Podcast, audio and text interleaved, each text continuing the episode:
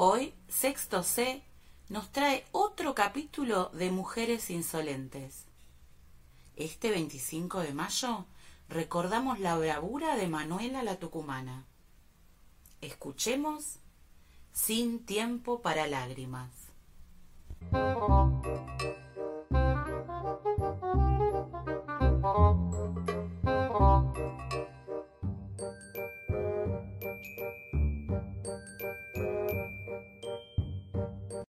Sin tiempo para lágrimas. Por aquellos días de agosto de 1806, las calles de Buenos Aires, capital del virreinato, ardían. Había que echar a los invasores ingleses y los porteños recurrían a todo lo que tenía a su alcance para conseguirlo y también a las balas. Las mujeres del pueblo participaban en la defensa de la ciudad, luchando a la par de los hombres con idéntico fervor y heroísmo. Fue así por lo menos para Manuela la Tucumana o Manuela Pedraza, como también se la conoce cuyo coraje fue tal que su nombre y hazañas quedaron registrados en los partes oficiales. Aunque no hay datos precisos, las crónicas dicen que Manuela había nacido en la provincia de Tucumán y que estaba casada con un cabo, quien participaba de los combates por la reconquista.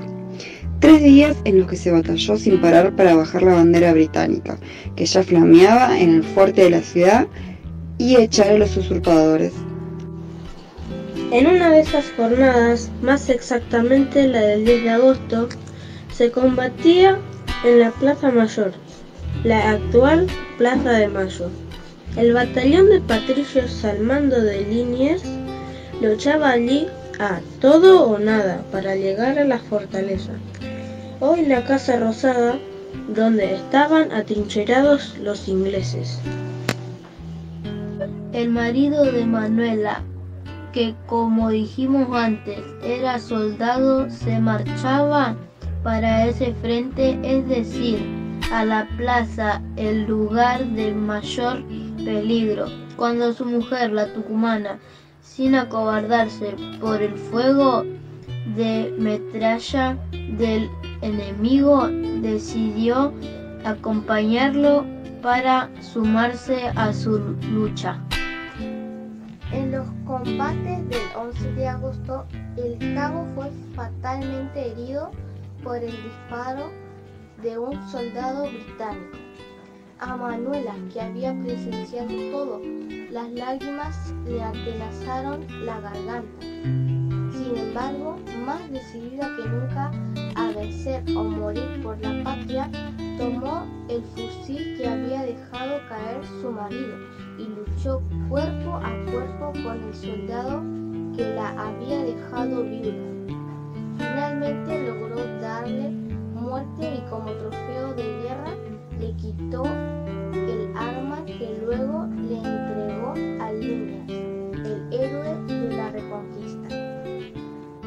Al respecto dicen que cuando los ingleses se rindieron, Liniers atravesó la plaza campo de, de batalla para entrar en el fuerte de Buenos Aires. Tenían el uniforme hecho jirones y agujereado por, por tres balas y estaba rodeado de milicianos que lo vivaban.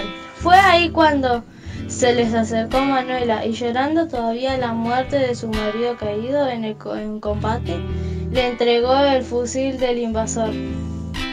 Por su bravura y para que su nombre no fuese olvidado, Liniers la declaró heroína distinguida y consiguió que el rey le diese el grado de subteniente de infantería con goce de sueldo de por vida.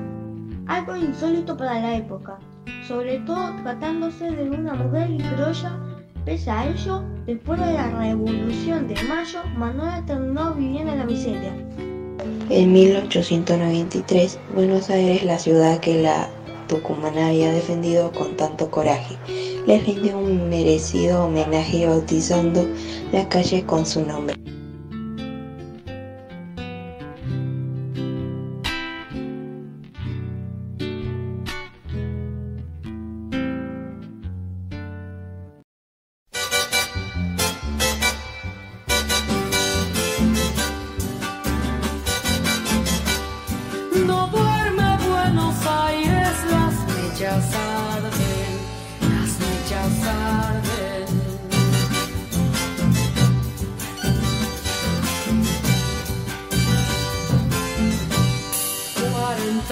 Mil valientes, solo un cobarde, solo un cobarde.